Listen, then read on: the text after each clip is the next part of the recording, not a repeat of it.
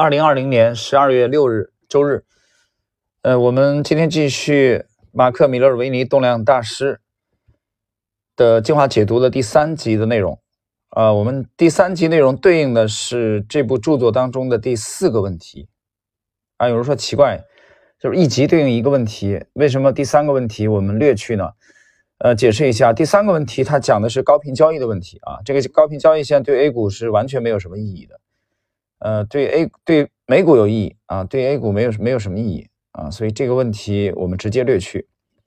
我们讲了是摘取它的精华部分，我想百分之九十以上的内容都会保留，但是第三个问题意义不大。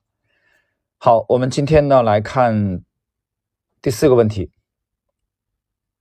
这个问题是啊，你们当初是如何进入交易的啊这个行当的？那么吸引你们的是什么？而这么多年来，让你们能坚持下去的动力又是什么？啊，这是读者的提问啊。我们来看看第一位，第一位大师米勒尔维尼的回答：我在贫穷的这个环境中长大，因此我最初的理由就是想要赚钱。在我的眼中，市场最终会提供这个致富的机会啊，因为这个市场当中没有偏见，只有你和市场。只要你表现良好，你就能致富。尽管如此，当我开始交易之后，我发现交易世界的挑战比金钱更让人着迷。金钱只是一种计分啊，记录得分的方法。即使交易没有让我致富，我想我还是会持续交易到今天。我热爱的是投机的艺术。无论我过去或未来会从市场当中赚取多少财富，我想我都不会离开交易的世界。近年来，我把我的交易方法传授给别人，并且听他们讲述自己的成长故事，我从中得到满足感，因此更有动力持续分享我的知识。有趣的是，大约二十六年前，我在某个研讨会上聆听戴维·瑞恩的演讲，而今天我跟他一起在这里，为了同一部著作接受访谈。我们也曾经一起在讲习会上指导学员。小马克里奇在二零一零年参加我的讲习会，而今天他身为一个成功的年轻交易者，在这里与我们分享他的见解。这是第一位大师啊，米勒维尼。我们解读一下，呃，他讲的我觉得很坦率啊。第一个第一个要点就是说，他说他起初进入市场就为了赚钱啊，很简单，这个没什么不好意思羞涩的。第二个，他提到了这个热爱交易，为什么热爱交易？实际上。这个市场提供了无限的可能性，而且比较公平啊！只有你和市场，你只需要琢磨市场就够了啊。对基本分析的人来说，你只需要琢磨公司就够了；对趋势投资的人来说，你只要研究图表啊，研究市场就足以。那么你不走这条路，你走什么呢？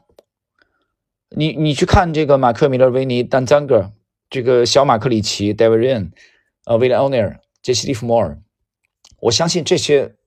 大师身上都有一个特点，什么特点？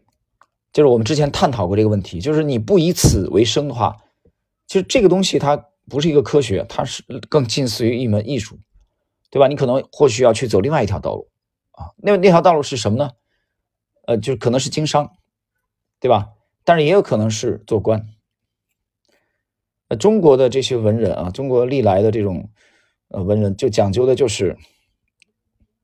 这个学会文武艺，或与帝王家，啊，你最终的成就，你王阳明也好，曾国藩也好，最终的这个变现，还是通过啊，跟帝王的这种，在帝王这方面，那通过体制来变现，啊，宋江也是想这么干嘛，他没干成。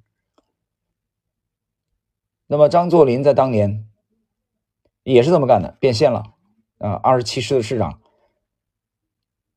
那么。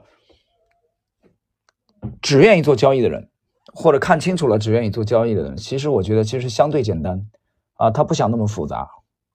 琢磨人这个东西是很累的，很累的，非常累的。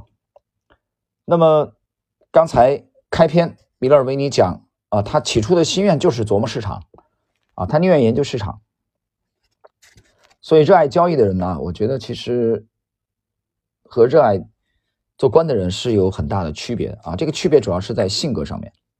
这第一位大师，我们看第二位大师，嗯，因为第一位里边，米勒尔维尼提到了呃这个戴维润啊，当年他其实很崇拜戴维润，但是戴维润又很崇拜威廉奥内尔。戴维润在奥内尔的公司啊进入的时候，甚至说不要薪水都可以，我可以白干，我只要能学你的技术，对吧？我可以白白给你打工。结果他只用了四年半的时间，大概不到五年就做到了呃奥内尔公司的副总裁。然后又参加了美国的这个美股的这个交易锦标赛，连续拿了三届冠军，啊，非常了不起，连续拿了三届冠军吧，应该是八五到八七啊，我记得八五八六八七，戴维润。但是我们的这个著作的作者米勒尔维尼呢，非常崇拜戴维任，参加过戴维任的这个投资的研讨会，这是二十六年前，结果在今天啊，就这部书出版的这个二零一五年前后。他们又坐在了一起来回答读者的提问啊，因为两个人都非都已经非常成功了。然后更神奇的是，小马克里奇啊又参加了马克米勒维尼的研讨会，那么今天也坐在了一起啊，作为圆桌论坛的四位大师之一啊，来提携后辈们啊，这不得不说啊是非常有趣的一件事情。好了，这是第一位。米勒尔维尼的啊回答，我们来接着来看第二位啊戴维任是怎么回答的。我读小学的时候，父亲就开始帮我买股票，作为我的大学教育基金啊，他会在餐桌上讨论他买进各个股票的理由。十三岁那年，我买进了我人生的第一只股票，那是一家叫做沃德食品的糖果公司。看着我的股票。下跌，而其他的公司却上涨，这背后的原因让我深深的着迷。对我来说啊，就像是一个探宝的游戏，在几千家公司当中寻找那两三只最终成为大赢家的股票。这一段啊，就是我读了不止一遍。这一段的时候，其实读这一段的时候，我我其实马上就回忆起来了，杰克施瓦格啊，那个传奇的财经作家，也是期货交易者对。他的这个名著《这个金融怪杰》啊，第一部当中的对戴维润的采访啊，在那里边，其实戴维润讲的话和今天讲的几乎是完全一样的。戴维润把投资、把选股比喻为选探宝啊，比喻为探险寻宝。呃，这个不断的翻动石头，这一点又类似于这个基本分析的一位投资大师，就是彼得林奇的说法啊，你得很勤奋啊，去翻页。所以这是他讲他入行啊。的驱动力，这是第二位大师。我们来看第三位，丹赞格。以前我母亲会收看财经频道，那是一九七零年代啊中期，UHF 电视台的第二十二频道，也是美国第一家提供即时股票报价的电视台。我母亲喜欢一整天坐在电视机前，一边阅读《洛杉矶时报》，啊，一边呢收听财经新闻。我放学回家的时候，就会看到电视上跳动的这个股票的报价，然后听着那些做技术分析的人讲述股票和商品，但大部分时候我都听不懂他们在说什么。然而，在屏幕下方那一条报价带引发了我的兴趣。有一天，某个股票代码占据了那一系列报价条，当时的股价是一美元。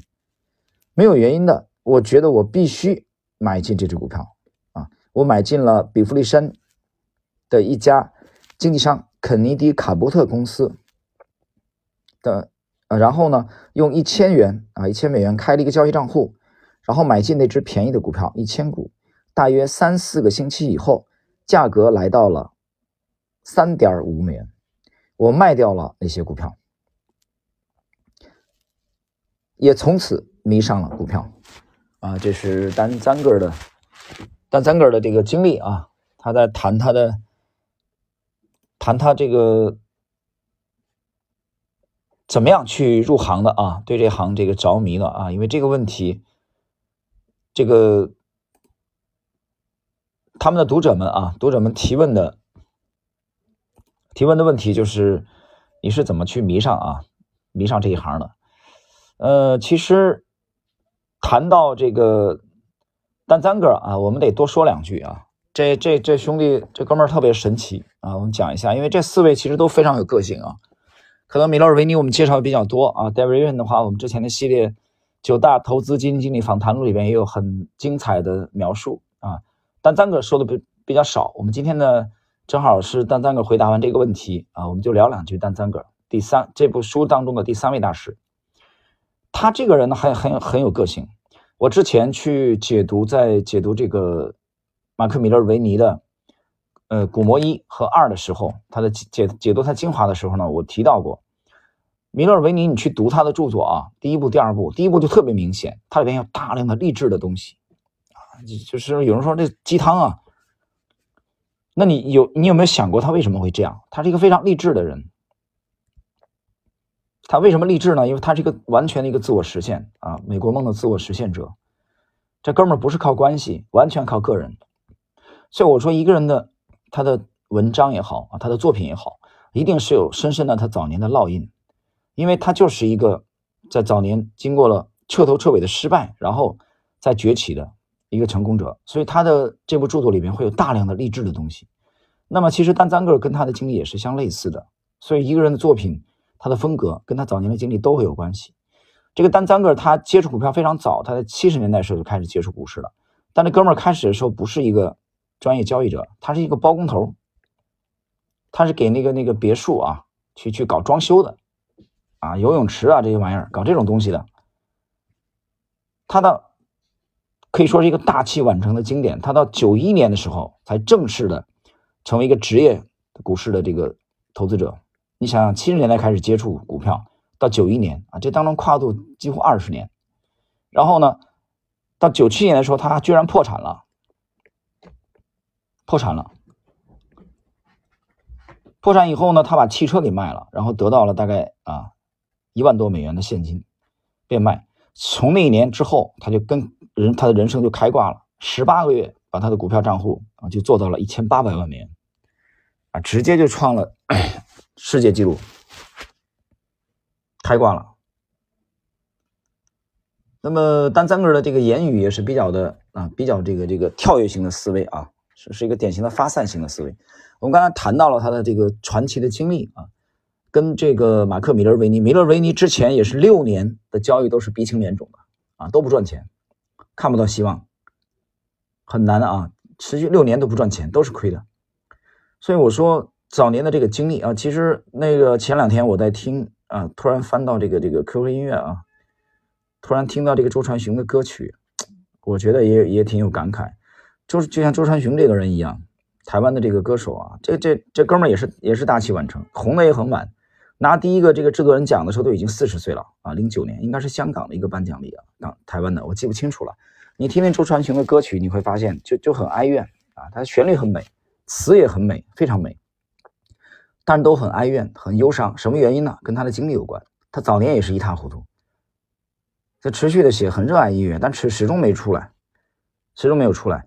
那有时候我就想，如果是你换同样的年龄的周传雄的作品啊，四十岁以前的，比如说我们让张伯驹啊，民国四公子之一的，或者让张学良啊，或者再换一个啊，换另外一位公子哥啊，比如说啊，袁世凯的两位公子，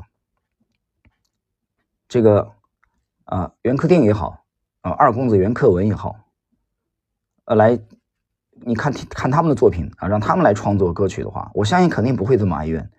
为什么呢？因为他们从生下来就是含着金钥匙、锦衣玉食长大的，对吧？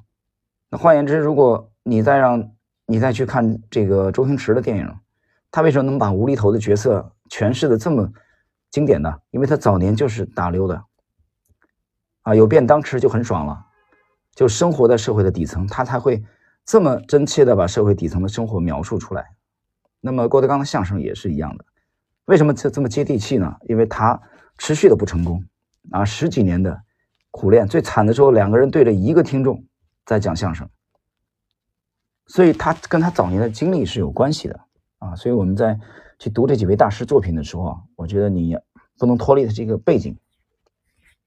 也就是说，大器晚成的选手和少年得志的选手，他们的作品的风格啊，都会有很大的差异。其实，好了，我们刚才这个借这个啊，来这个也讲了一下对丹赞格的这个印象。接着我们来看今天的第四位也是最后一位啊，小马克里奇。可以这么讲，我成长在交易世家，我的父亲和好几位叔叔伯伯都是芝加哥交易厅里的成功交易员，所以你可以说我身上有交易的基因。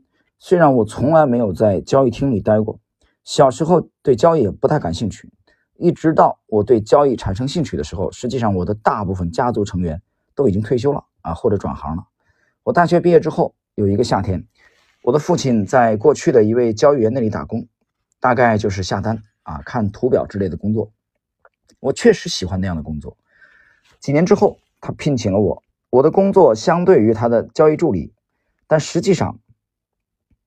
啊，相当于啊，相当于，但实际上是为了拓展，拓展成规模更大的自营的交易公司啊，或者来建立自己的基金。在那里，我帮了他做交易，有一部分啊是在他的指导之下进行，一部分是我自己的独立交易。